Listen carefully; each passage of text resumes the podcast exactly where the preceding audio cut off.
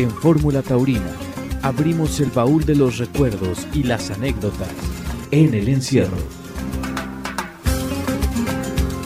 El día de hoy en el encierro, una mujer queridísima, tanto por Alejandro como por un servidor, y es un honor platicar con ella, Matador, el día de hoy aquí en Fórmula Taurina. Así es, un personaje de la fiesta de, y familia de, de nosotros, ¿no? Le damos la cordial bienvenida, pues nada más y nada menos que a la señora María del Carmen Vázquez. Madrina querida, ¿te puedo decir madrina? Claro, que, sí. Madrina, yo soy madrina de todos. Muy bien. Bienvenida, estamos muy contentos de, de tenerte esta noche aquí, madrina. La gente de, del Grupo Fórmula le va a dar mucho gusto de poder escuchar tus conceptos, tus cosas, y vamos a hablar mucho de toros, de tu vida, de Sevilla, de México, de fin. Bienvenida, madrina, buenas noches. De, de, de, yo, hombre, yo, yo hablo de toro, sí, un poquito. No me gusta discutir de toro porque siempre los que discuten de toro siempre salen peleados. sí, Pero a mí eh, me gusta. Me preguntan, me preguntan mucha gente por qué soy tan taurina. Digo, porque nací en la cuna del toreo, nací en Sevilla.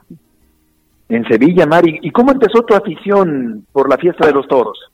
La fiesta de los toros, mira, yo la tengo eh, clavada en el corazón. He conocido muchos toreros, he conocido toreros mayores, ya mayores. Cuando tuve el honor de conocer a Juan Belmonte, de platicar mucho con él. Tuve con el que más platicaba yo era con, el- con Rafael. Siempre iba con su puro, con su sombrero de la ancha. Él iba por Sevilla, el gallo, Rafael el El gallo gallo, Rafael el Gallo. lo queríamos mucho. Era muy simpático, pero hablaba poco, no te creas que hablaba con todo el mundo. Yo por la calle hablando y cuando me encontraba, pues me echaba mi piropo, ¿eh? No te creas, me echaba mi piropo, me decía que estaba yo. Le preguntaba siempre por qué, por por qué no me casaba. Decía, pues porque no viene, porque está en vez, pero está muy lejos. Y, y he conocido mucha gente del toro, muchos ganaderos sobre todo, mucha ganadería. Tuve una gran amistad con el, el padre de Alejandro, con Juanito Silvetti. Una gran amistad también, mi compadre, porque fuimos padrinos de allí. Siempre he estado en el ambiente taurino y sigo estando, y sigo estando porque no me pierdo. Y aunque estoy tan ya tan, tan mayor, no me gusta decir vieja, pero sí estoy vieja, te- tengo 91 años y no me pierdo una corrida de toros de la televisión. ¿eh? Sí, siempre me platicas que estás pendiente de las transmisiones, que sigues pendiente de los toros, pero ¿a qué se debe que, que estuvieras tan cerca del ambiente taurino? ¿Tu padre era aficionado?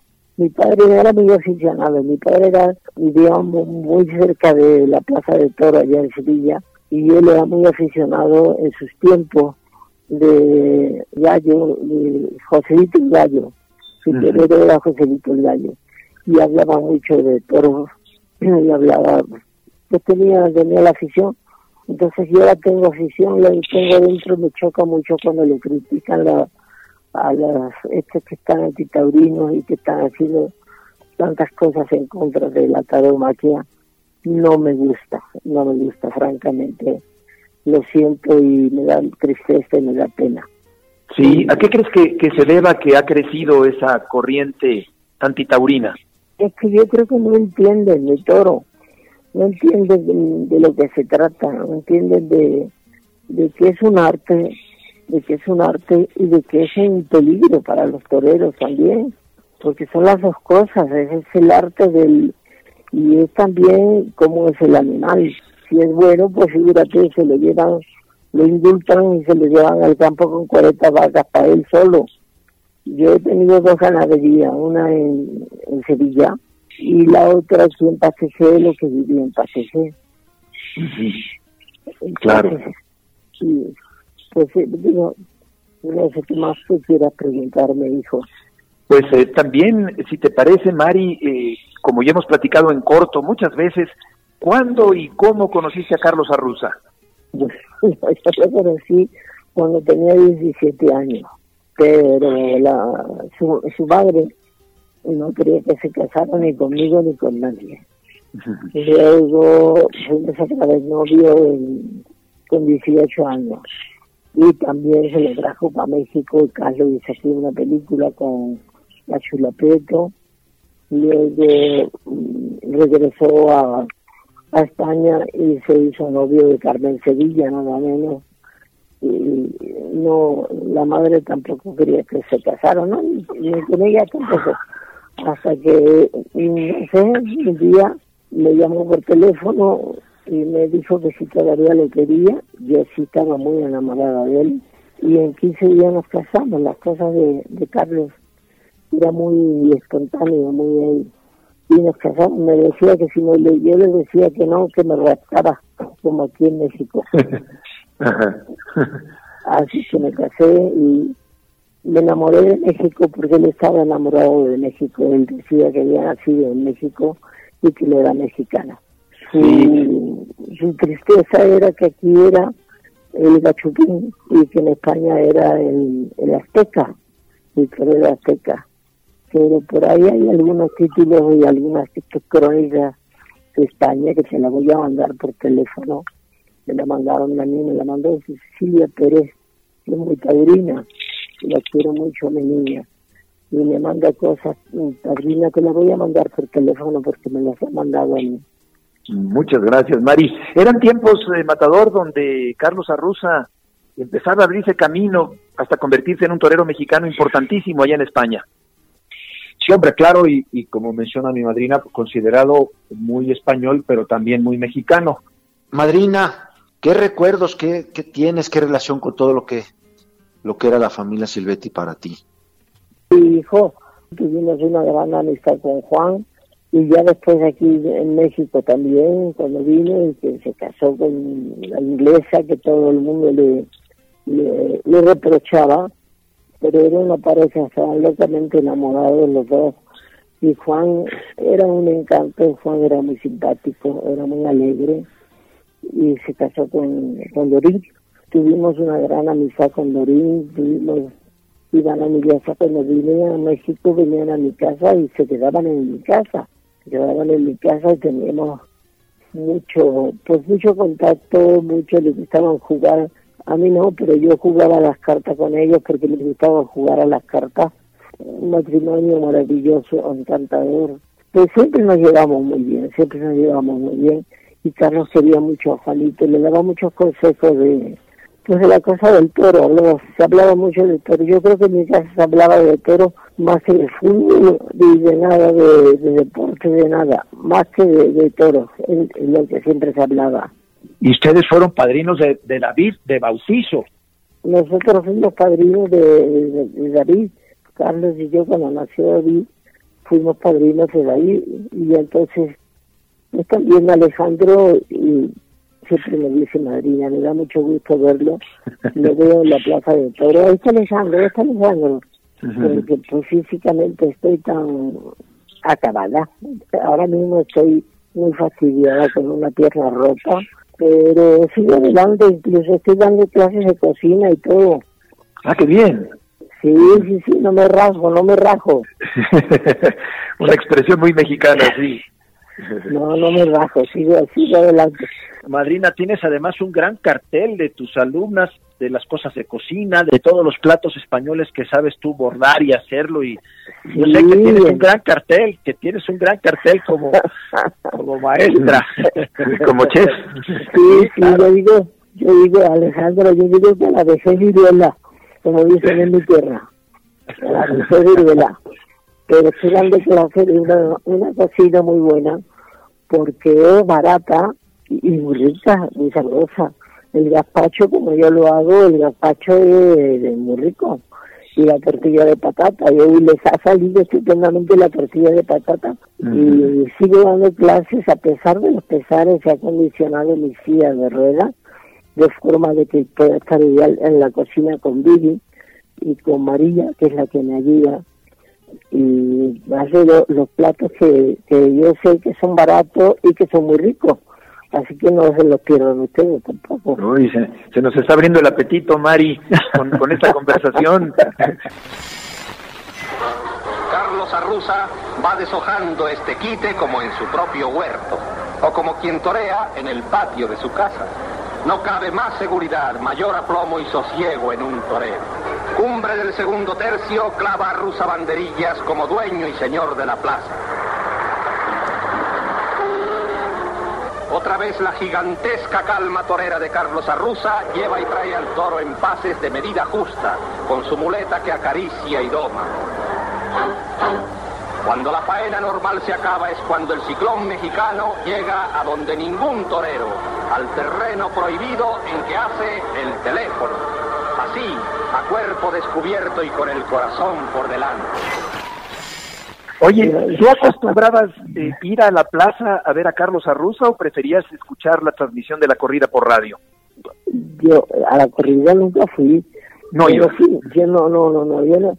En esos tiempos las señoras nos quedábamos rezando porque sabíamos que podía pesar un percance y más, y más con carros que se arrimaba tanto. No, yo nunca fui a la plaza, me quedaba siempre rezando y de los toreros que yo quería eh, no iba a la plaza tampoco, nunca fui a la plaza a ver a Juan. Juan fue un gran torero en Madrid, eh, tuvo un triunfo de- tremendo y es una familia taurina. La mía no ha salido tan taurina. Manolo se retiró pronto, Carlos con la muerte de sus caballos también se retiró pronto eh, y los nietos no, no quieren saber de toro. Se les dice algo de toro y dicen que no. No, la familia eh, la familia rusa cortó su, su línea taurina, cosa que no ha hecho la de Silvetti. Silvetti tiene una gran trayectoria taurina desde, desde el grande, como les decían, El tigre. de Guanajuato, el tigre de Guanajuato. Sí. Si era un tigre, si era un tigre para los toros. Hay que tener mucho valor y mucho corazón y sobre todo valor, ¿eh? Tener Sí. mucho valor y, y, y- y sí, sí le, sí le, le entendía a los toros, porque hay que entenderlos, ¿eh? Cuando se está en la plaza y cuando sale el toro, lo primero que ven los toreros, que yo me doy cuenta, es para dónde sale, para qué lado sale, dónde remata, y luego le echan el valor que le echan. Sí, desde luego. Mari, ¿cómo fue la relación de Carlos Arruza con Manuel Rodríguez Manolete? Pues mira, la- al principio, al principio no sabes, estuvieron un año sin hablarse, porque Carlos Arruza era muy espontáneo y le dio la mano a Manolete y le dijo mucho gusto. Y Manolete se estaba liando el capote y le dijo, ¿qué hay? Eh, después lo entendió Carlos Arruza porque mm, Manolete era cordobés y era muy seco. Pero se hicieron unos grandes amigos en una en una comida que le dieron en Valencia. Y se hicieron grandes amigos y me decía Carlos, le preguntaba yo y me decía, ¿cuánto fue, cómo fue, cómo se llevaban en ese año? Se llevaban muy bien porque Carlos se dio cuenta que Manolete lo, lo estaba cuidando cuando él ponía banderilla, cuando toreaba con la muleta, cuando Carlos se acercaba mucho con la muleta porque vio lo que era Manolete. Y Carlos cuidó mucho a Manolete cuando estaba toreando Manolete, porque también se acercaba mucho con la muleta. Entonces se cuidaban mutuamente sin, sin decirse nada y sin hablarse. Se dieron cuenta de que se cuidaban en la plaza.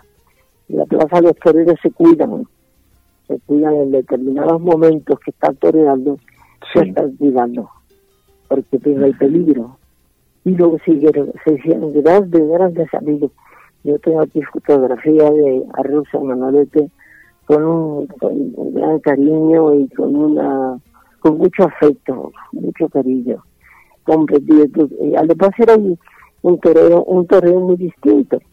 El de Manolete yo siento que era un torero más serio y el de Carlos yo siento yo, no sé, los, los taurinos, que era un toreo más alegre. En Sí. España fue, fue tremendo la, el- la pareja de Manolete y Arruza. Sí, Manolete más seco, más serio, Más serio. solemne. Y Sí. le preguntaron a Manolete un día, ¿usted por qué es tan serio? Y, le- y él dijo, porque toreo es una cosa muy seria. Fíjate si fue tan serio que tuvo la corona que mortal que tuvo. Sí. Sí, allá en Linares. Sí, Manolete murió 20 años antes que, que Carlos Arruza.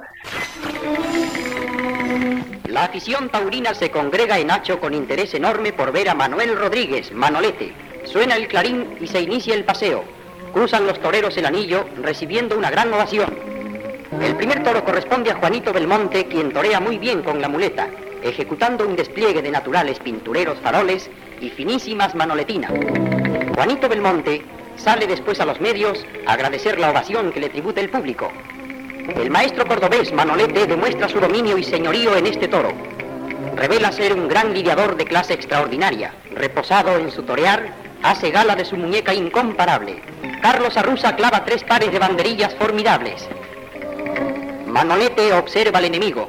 Carlos Arruza demuestra que domina esta suerte en forma prodigiosa y luego escucha palmas también. Nuevamente Manolete, en su segundo toro, ratifica su clase, instrumentando doblones y derechazos muy bien logrados. Eh, Mari, ¿sientes que se ha perdido la rivalidad en los ruedos en la actualidad? Pues la rivalidad yo creo que sí se, se, ha perdido un poco. ¿eh? Y con esto de la pandemia se va a perder más, porque va a haber más, menos, menos aficionados todavía. Esa de la pandemia nos, está cambiando la vida tanto en México como en España. ¿eh? Y la rivalidad pues es poca, no, pero no no es la rivalidad que había antiguamente. Por ejemplo, desde la rivalidad que viene no viene fuerte desde Manolete y Arrosa, porque primero era Joselito y Belmonte.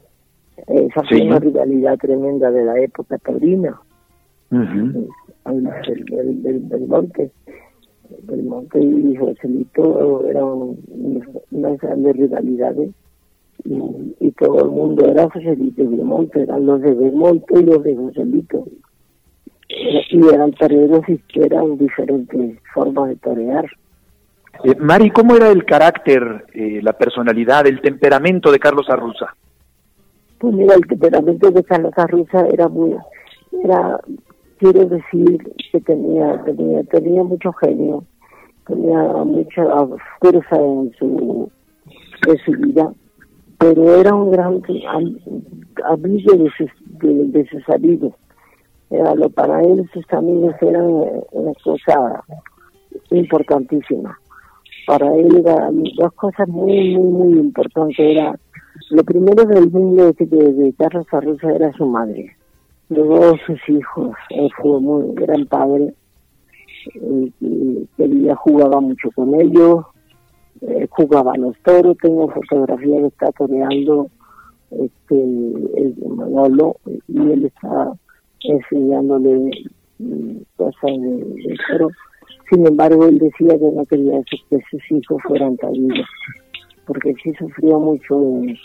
Tengo, tengo la pena de que no he podido hacer el libro de que, de que está escrito por él, está escrito en Pastegé. He recurrido, se me han cerrado varias puertas, tú lo sabes. Y no he podido hacer el libro. El libro tiene muchas cosas buenas de él, muchos dichos taurinos, y muchos. Él se llevaba muy bien con sus banderilleros, que era Ricardo Aguilar y, y, y Cerrillo, a Isabel Cerrillo. Sí, claro. Muy bien con ellos. Porque él decía que siempre estaba, que cuando él estaba banderilleando, banderilleaba pues ahí fotos y hay películas viejas de la forma, él llevaba, él no llevaba el par hecho, él llevaba el par en sus costados y cuando llegaba hasta el toro levantaba las manos y ponía la banderilla y jugaba mucho con el toro. Jugaba mucho con el Sí, porque... Él, nació para ser torero. Sí. Además, fíjate qué cosa tan curiosa, de una familia del norte, del norte donde no, no hay toreros, era de su familia de Santander, su tío León Felipe, el gran poeta. Poeta.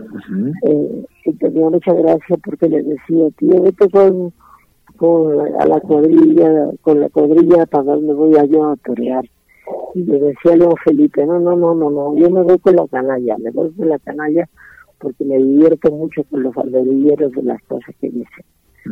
Los alberilleros tienen mucho mérito y transportarse antiguamente, estoy hablando de antiguamente, eran en coche, en camioneta, a veces iban con el notador, a veces iban en otro coche, porque era la época en que no había gasolina en España.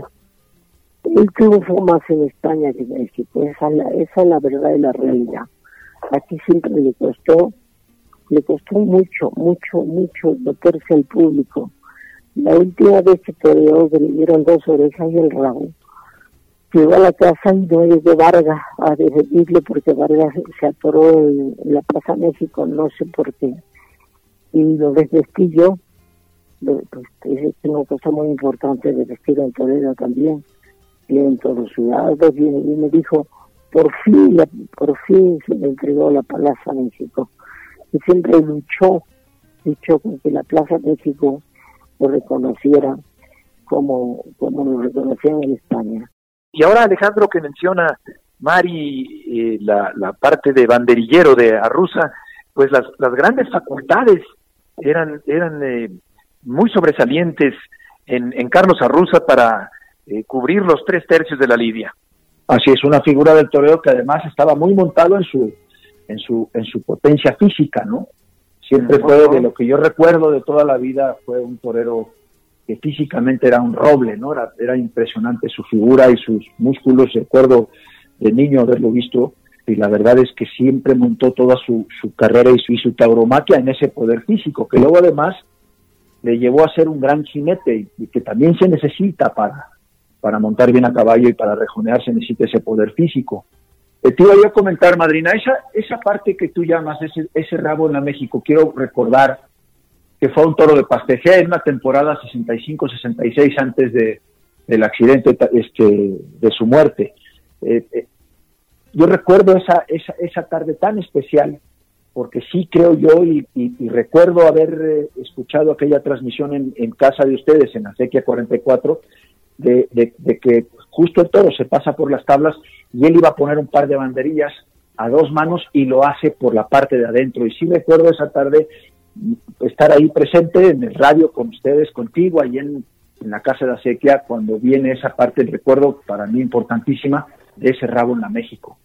Pero mm, una cosa muy importante es que Arruza no montaba a caballo con la seguridad que montan los resonadores.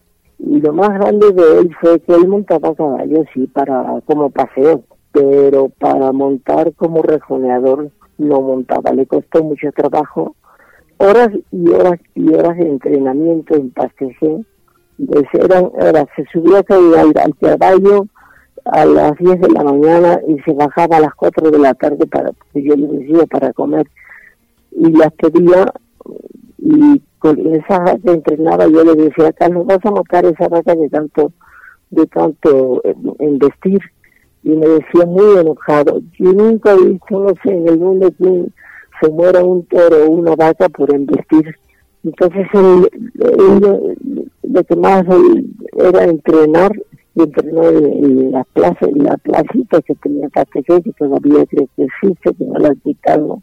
Y cuando fue a Portugal ya, ya este, ya él montaba como los resoleadores, pero le costó mucho trabajo, eso lo sabe mucho la gente, y se hizo un resoleador bueno, pero sí le podría un, par de dos malos extraordinarios, porque sabía mucho de, del toro, sabía, sabía dónde, dónde estaba el toro, dónde, dónde investiga y por dónde iba, y él se arriesgaba a, a, torear el, al toro, pues para mí lo toreaba muy bien.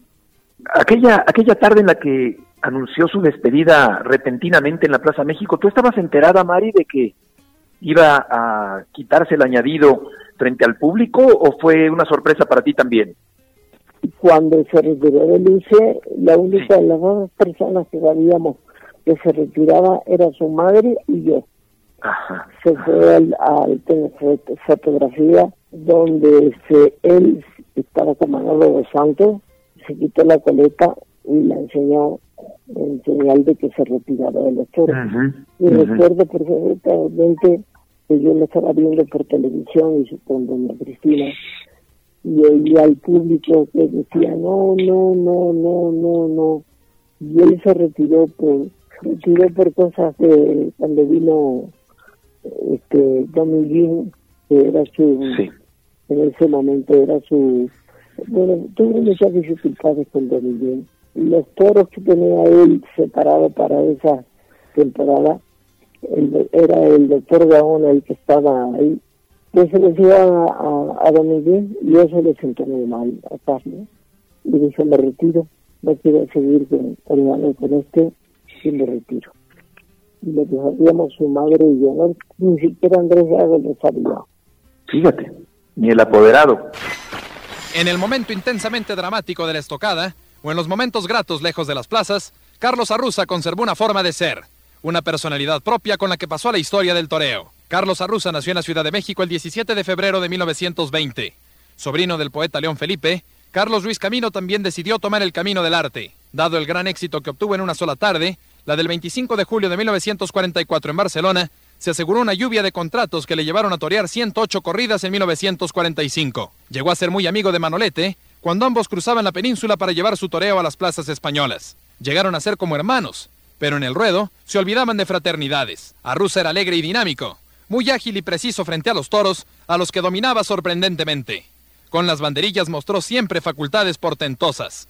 Inventó el muletazo de la rusina, hacía desplantes increíbles. Sin decir aguabá, al final de una corrida en la Plaza México en febrero de 1952, se cortó la coleta allí, ante los ojos atónitos de los espectadores que no esperaban una despedida intempestiva del ciclón. Luego se convirtió en exitoso rejoneador y ganadero, y en 1961 se fue para siempre de los toros. El 20 de mayo de 1966, Arruza, que venció a tantos toros, fue a morir en un accidente automovilístico en la carretera México-Toluca. Por la mañana salió de esta casa, en Río Mixcoa 44, San José Insurgentes, rumbo a su hacienda de Dolores. Sus amigos cercanos sabían que Carlos siempre manejaba grandes velocidades, pero, cosas del destino, esta vez no iba al volante. Quien conducía era la rana, su mozo de estoques. El 22 de mayo de 1966, un gentío se volcó al sepelio de Carlos Arruza, a despedir a uno de los más grandes toreros de la historia de la fiesta brava mexicana. Oye, Mari, eh, ¿quién te dio la noticia de la muerte de tu marido? Bueno, fue, eso fue terrible, eso fue terrible. Yo estaba en mi casa de Rocallosa, donde vivíamos, y llegaron diciéndome la muchacha que quería hablar conmigo de la Cruz Roja.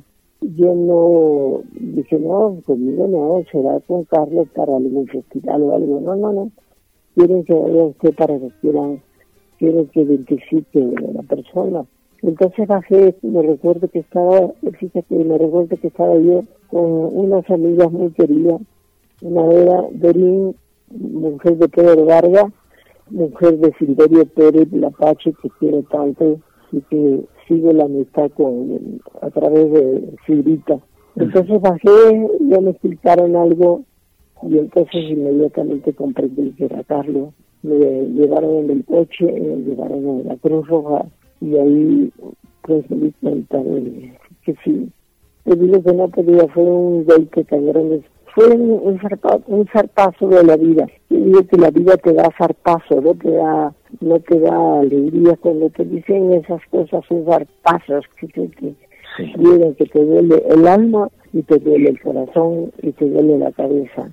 Por eso en ese momento fueron, fue terrible, llegaron, llegaron Danielito Alarcón y me dijo, no hagas nada, tú no sirves nada, no hagas nada, y claro, yo estaba enloquecida triste, enloquecida, no, no te puedo explicar lo que fue aquello. Fue, yo lo considero un zarpazo, como si un tigre o un león me hubiera dado un zarpazo y me hubiera llegado a todo lo que te digo, el corazón, al alma, al espíritu, a la cabeza, a todo.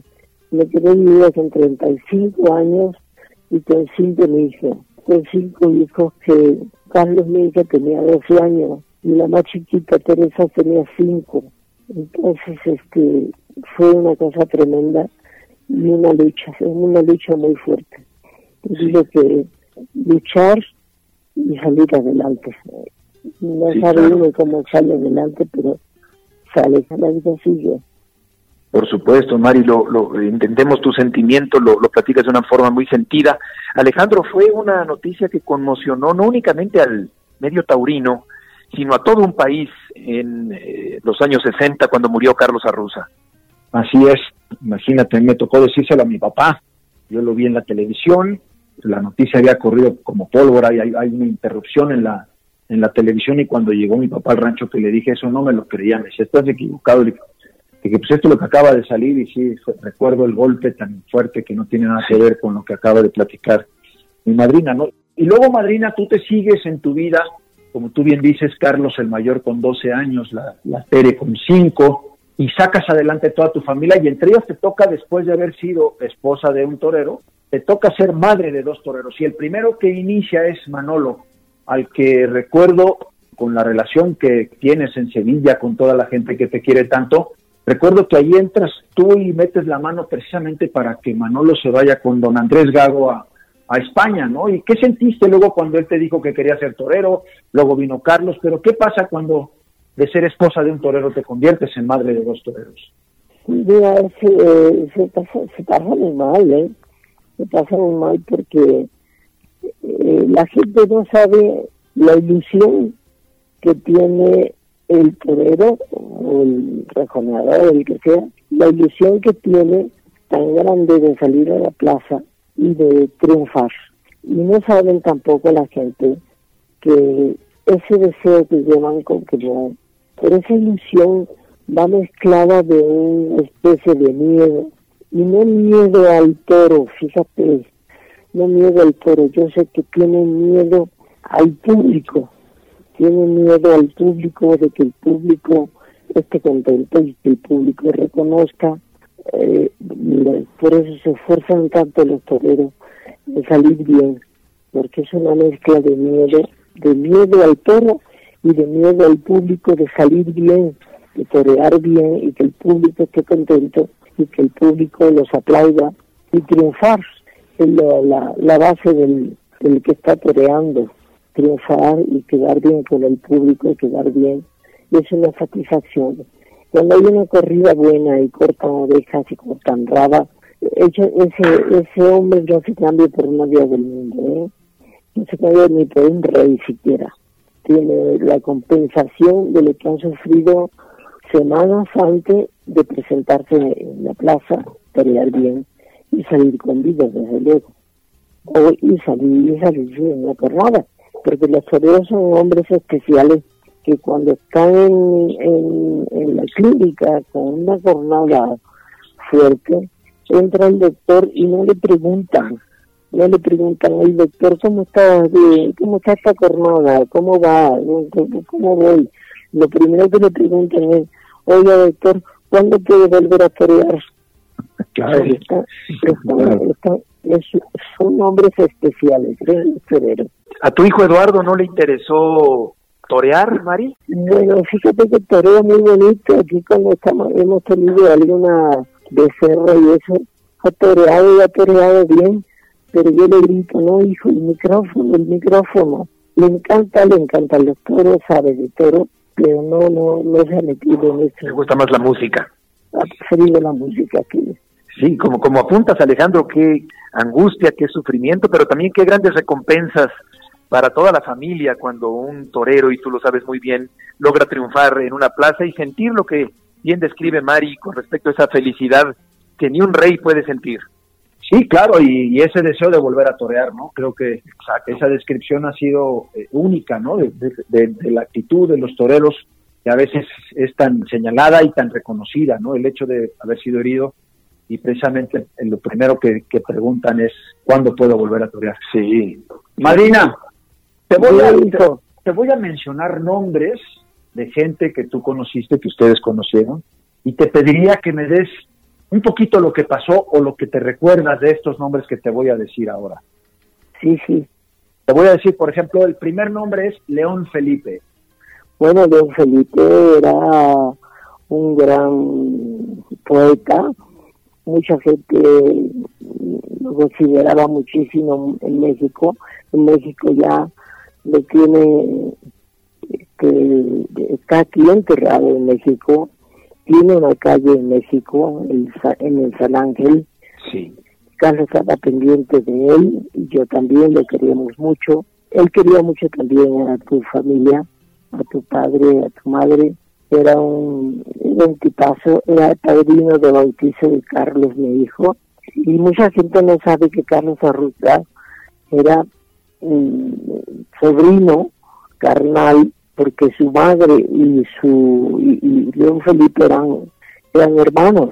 León Felipe llegó refugiado y Cristina no Cristina llegó casada. Y mucha gente no sabía la conexión de León Felipe con Carlos Arruza el sobrino carnal. Por lo Claro. tanto este el sobrino mío era un hombre que no quería grandes cosas que quería era un hombre extraordinario hablaba después de, la, sobremesa no sabes las cosas tan interesantes que hablaba yo era muy joven y, y no me sentaba a la mesa sí me sentaba a la mesa con ellos pero me quedaba callada porque lo que ellos decían era de una inteligencia tan grande que yo no entendía Como tú. Así es mi vida, piedra. Como tú. Como tú, piedra pequeña. Como tú, piedra ligera. Como tú, canto que ruedas por las calzadas y por las veredas. Como tú, guijarro humilde de las carreteras. Como tú que en días de tormenta te hundes en el cieno de la tierra y luego centelleas bajo los cascos y bajo las ruedas. Como tú que no has servido para ser ni piedra de una lonja, ni piedra de una audiencia, ni piedra de un palacio, ni piedra de una iglesia. Como tú, piedra aventurera, como tú que tal vez estás hecha solo para una onda, piedra pequeña y ligera. Te voy a decir otro nombre. Andrés Gago.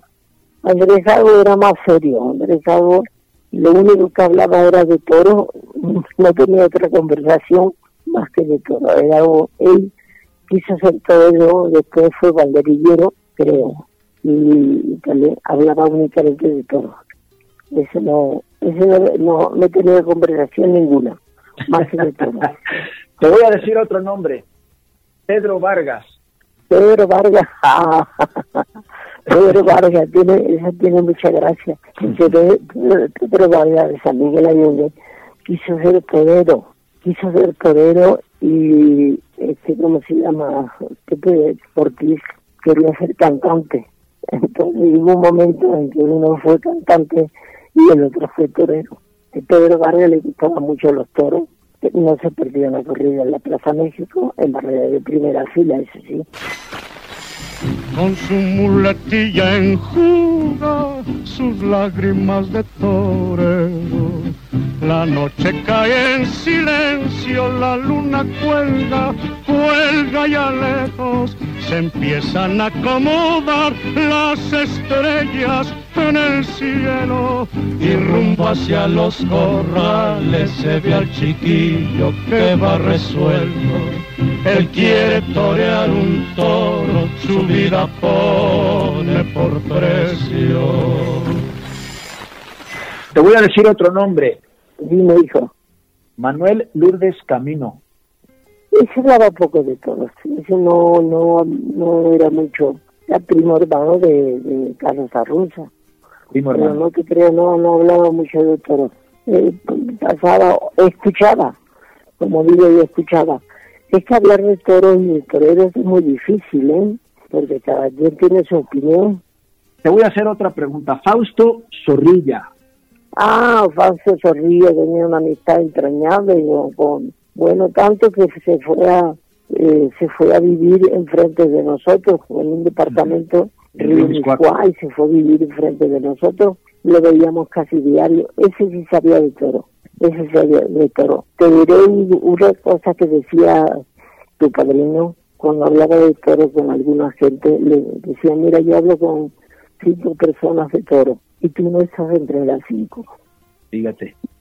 Te voy a decir otro nombre. Alfonso el Tarzán Alvírez. Ah, sí, no, pues él vivía al lado nuestro, él vivía al lado nuestro, él le quería mucho. Ese mm, construyó la casa porque tenía algo de pues no era arquitecto, un arquitecto le hizo la, todos los planos y él fue el que dirigió la casa con que vivíamos, la, la dirigió, él hizo.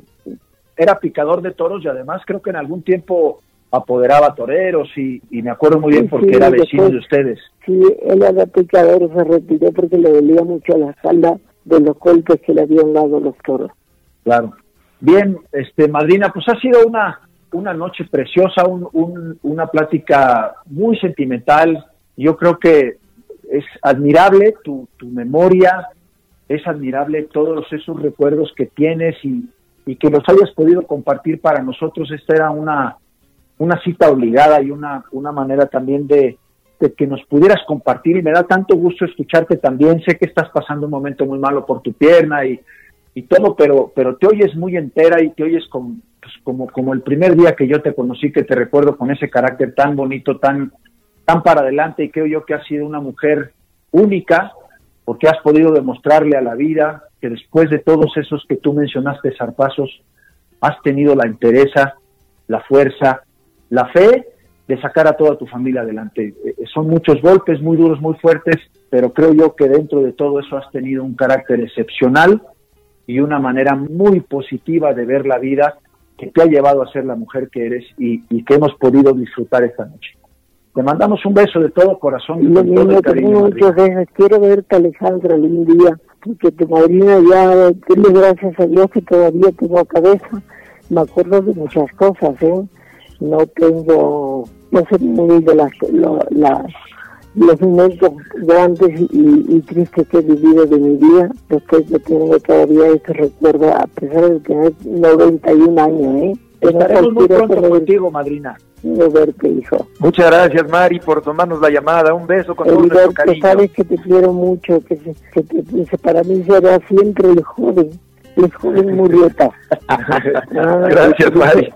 Te dice que ibas a ser grande en los, los toros y en, en tus crónicas y en todo. Y seguimos, sigue hablando de toro y poniendo películas de toro para que la gente no se, con esto de la pandemia, no se olvide que hay una cosa que se llama un toro y la taromaquia. ¿eh? Seguro, seguro, Bien. Mari. Muchas gracias. A los dos Gracias, los quiero mucho, les mando muchos besos, ¿eh? Igualmente, Igualmente. madrina, muchísimas gracias. Hasta luego, buenas noches. Hasta pronto, hasta pronto. Adiós, Mari. Gracias. Un Bye, beso. Adiós.